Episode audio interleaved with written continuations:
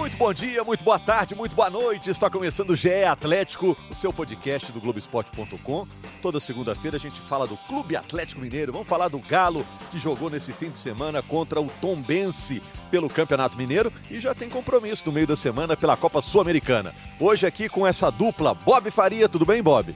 Eu tô bom, esse e também com o Guilherme Frossar. Tudo bom, Guilherme? Tudo bem, tudo jóia. Vamos falar bastante hoje de Atlético. Eu sou o Rogério Correia, narrador do Grupo Globo e o GE Atlético está começando. Ontem no Independência o empate por 1 a 1 Atlético e Tombense. Tombense saiu na frente e o Atlético empatou com um bonito gol do Marquinhos. É, e eu quero saber de vocês.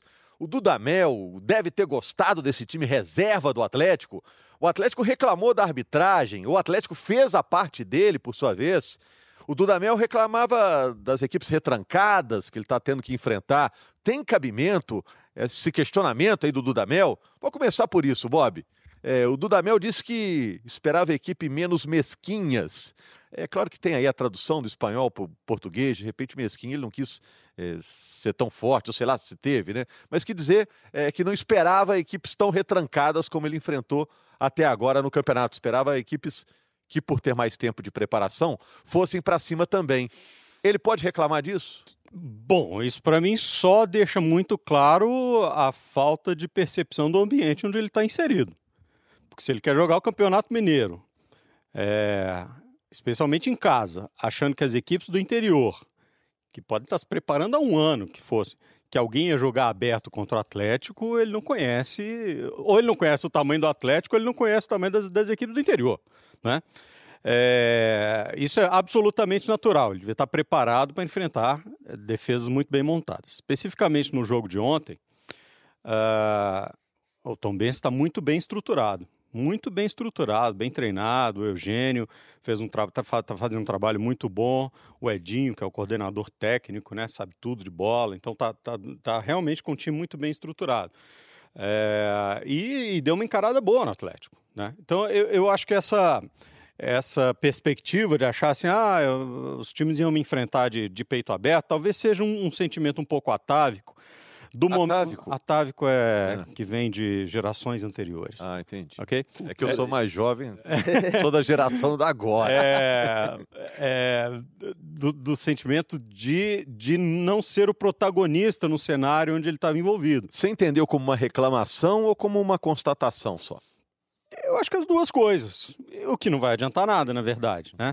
Acho que assim, é, o que é fato é que ele tem espaço para trabalhar, ele tem tempo para trabalhar. Ontem, inclusive, ele já fez algumas modificações, é, algumas delas eu acho que funcionaram, outras conceitualmente não, como é o caso do, é, do Bruninho jogando por aquele lado. Aliás, é, um monte de gente está me mandando mensagem. É, Deixa eu até fazer. Se quiser mandar mensagem, manda na minha rede social, bobfaria.oficial. Bobfaria.oficial. Qualquer outra é fake, tá, gente? É, falando do Bruninho, né? Que todo mundo espera o Bruninho e tudo mais, eh, não sei o quê. Para mim, ele está sendo usado no lugar errado. E ontem, mais uma vez, foi usado no lugar errado. Ele não, não tem essa intensidade para ser jogador de extremo de campo. Ele é um jogador de meio de campo, de encurtar a jogada e tudo mais. Mas é, ele está fazendo as observações. Agora, é muito importante dentro das observações, que ele entenda o contexto onde ele está jogando, que ele ajuste a lente para o campeonato que ele está jogando, porque senão ele vai ter problemas. Guilherme, o Atlético teve dificuldade, na sua opinião, de furar a defesa do Tombense? Que podia ter tido um gol de pênalti lá no final, a gente podia estar tá falando de outras coisas. Teve essa dificuldade? Foi a mesma dificuldade que o Atlético encontrou contra o Coimbra na rodada passada? Olha, eu acho que foram dificuldades parecidas, assim. Óbvio que foram jogos com times diferentes, né? Contra o Coimbra, o Atlético jogou com a equipe principal contra o Tom Benz com uma equipe alternativa. Eu acho que contra o Tom Benz o Atlético sentiu muito também isso, uma falta de, de entrosamento ali entre, entre aqueles jogadores. Vários deles estavam estreando na temporada. O Dylan, por exemplo, estava estreando com a camisa do Atlético, estreando no futebol brasileiro. Acho que o time sentiu mais a falta de entrosamento contra o Tom Benz e contra o Coimbra, aí sim esbarrou numa defesa muito bem montada pelo Diogo Jacomini. Eu acho que o, o time do Coimbra fez um jogo muito, muito bom defensivamente. Mas são dificuldades semelhantes, assim. Eu acho que o Atlético está ainda carente de qualidade no ataque, de alternativas ofensivas. E a diretoria está trabalhando para reforçar o elenco por ali, porque de fato é necessário. Agora, ontem ele, ele, eh, ele o técnico, ele teve algumas, alguns vislumbres muito interessantes. Assim, no segundo tempo, quando ele inverteu o Marquinho de lado, e aí ele deixou o Marquinho jogar. É, e, e, realmente ele encontrou um espaço, foi dos melhores da partida. É, quando ele entra com o Alan, e aí o Alan consegue ser aquele volante que sai para o jogo. Porque uma coisa é você ter um volante que sai para o jogo de vez em quando, que lança a bola em profundidade e que instintivamente, quando perde a bola, ele vai fazer a composição da linha de marcação. É, outra coisa é fazer esse cara jogar na linha da frente como armador do time, como ele vinha sendo escalado ao lado do Jair. Não vai funcionar. Então, ele teve já alguma evolução nesse sentido da, da percepção é, dos, da, da, da forma como o time pode jogar. E eu acho que isso é válido. Bom, e armador mesmo, o Atlético tem o Casares, né? E aí eu vou é. pedir para o Guilherme trazer a atualiz... atualização no último capítulo da novela Casares. Então, a situação do Casares é muito simples, né? O Casares deixou claro para toda a diretoria do Atlético, para a comissão técnica, inclusive, que gostaria de sair nessa janela. Ele recebeu uma proposta oficial do Al Ain dos Emirados Árabes. Essa proposta agradou muito o Casares, mas não agradou o Atlético. Né? Foi uma proposta que chegou aí no valor de 2,5 milhões de euros. O Atlético já no início da, da, janela havia nos bastidores já colocado, precificado o Casares ali, que queria 4 milhões de euros pelo jogador. Então realmente uma diferença muito grande. A proposta chegou e o Sete Câmara falou sobre isso, inclusive abertamente, falou, olha, eu tenho que pensar no clube, eu defendo aqui os interesses do Atlético, a proposta não foi boa e o Casares tem contrato até o fim do ano e deve cumprir. É, há ainda uma expectativa de que cheguem outras propostas. A gente tem, por exemplo, a janela chinesa que ainda dura um pouco mais aberta. A dos Emirados fecha nesta terça-feira. Então, ou nessa segunda, hoje é dia 3, né? Então, segunda-feira, fecha hoje a janela. Então, realmente, se a proposta do Al-Ain foi recusada, ou não seja, vai para os Emirados. Você está ouvindo na terça ou na quarta-feira? É, já fechou. já fechou, já era. Então, assim, a menos que chegue uma proposta dentro dos valores que o Atlético espera é, nas próximas semanas ou até de repente o mês que vem, onde, onde fecha a janela chinesa, realmente acho que o Casares vai cumprir o contrato. E a... o discurso dele tá meio esse, né? Se ficar aqui tá legal, é... os meus filhos nasceram aqui, eu Exato. fico aqui. O próprio presidente do Atlético, o Sete Câmara, disse: ó, se ele tiver que ficar até o fim do ano, e aí fica até o fim do ano, sai de graça, né? Porque graça. acaba o contrato. Isso e puder contar com o Casares conquistando títulos, é, tendo grandes vitórias, também tá valendo. É, o... E o Atlético fez isso com o Elias. Você lembra? O Elias teve uma proposta para sair, o é. Atlético é. segurou e, e terminou o contrato. É, o popular ganho técnico, né? É, é agora, é, o problema é esse, assim, é a aposta no ganho técnico. É porque ontem o, o treinador, é, quando perguntado sobre isso, ele disse exatamente a mesma coisa que os outros todos treinadores do Atlético disseram em relação a Casares. A diferença é que ele falou em espanhol. Né? Ah, se quiser jogar se quiser ficar, se quiser é, ter nível competitivo como é necessário, se quiser estar à disposição, estiver feliz para não sei o quê, aí temos que conversar e tudo mais. Ou seja, tudo que todo mundo já falou. É. Então, é, a dúvida permanece. É, eu estou curioso para ver o Casares com o Dudamel. Né? O Dudamel está mantendo de forma respeitosa essa relação com o Casares, dizendo que ele, ele pediu para não ser relacionado agora, que está com a cabeça em outro lugar.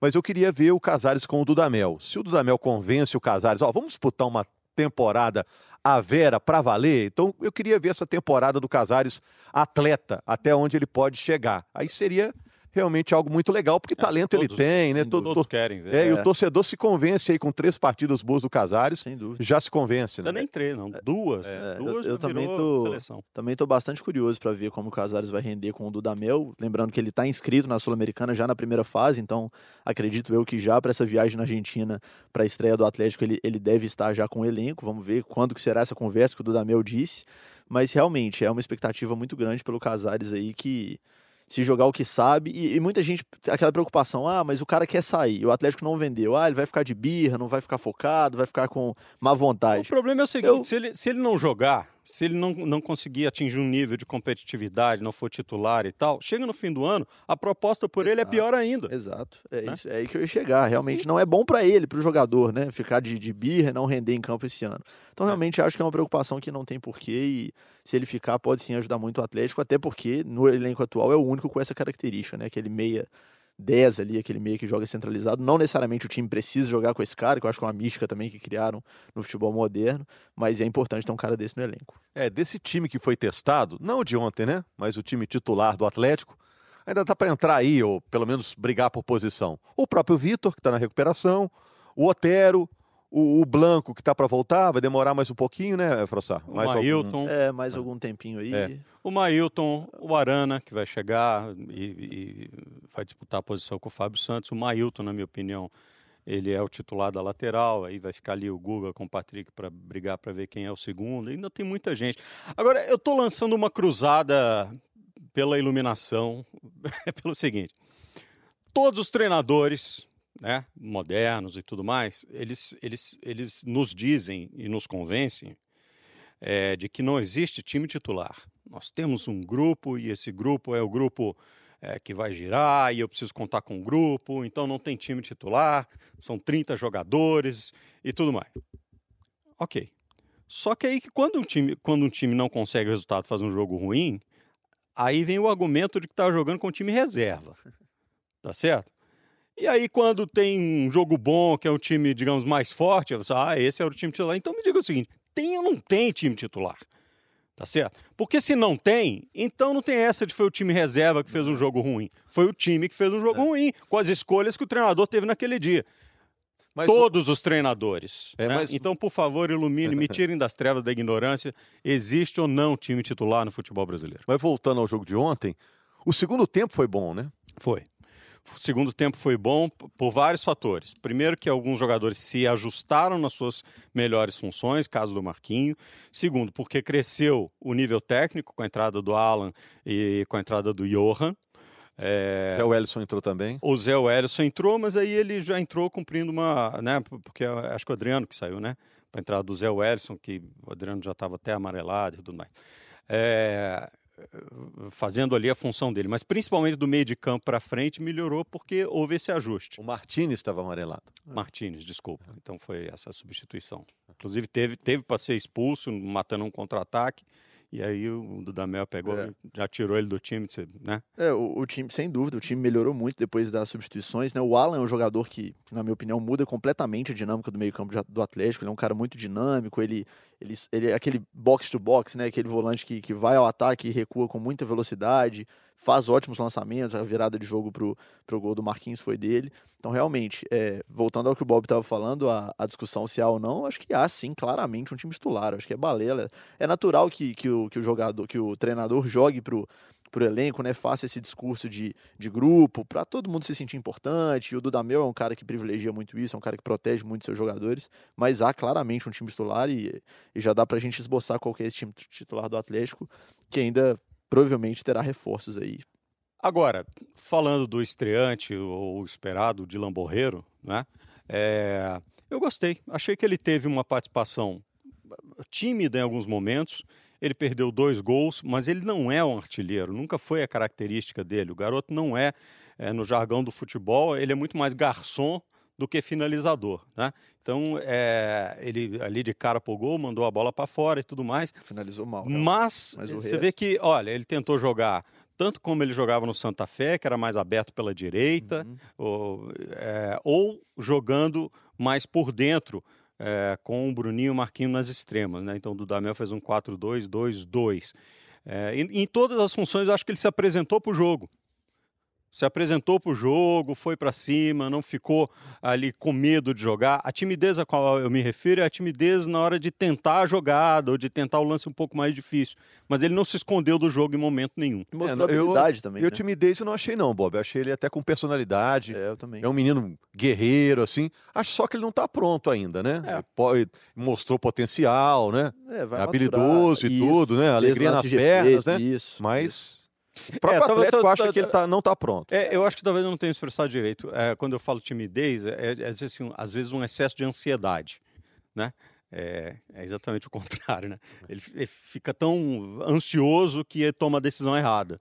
É, mas ele é, sem dúvida nenhuma, uma joia a ser muito bem lapidada, que eu acho que ele tem uma, uma qualidade muito importante que o Atlético pode usar. É, se trata de um, de um menino de 18 anos, né? 18 anos, inclusive, feitos agora em janeiro de 2020. Então, realmente é um cara muito jovem.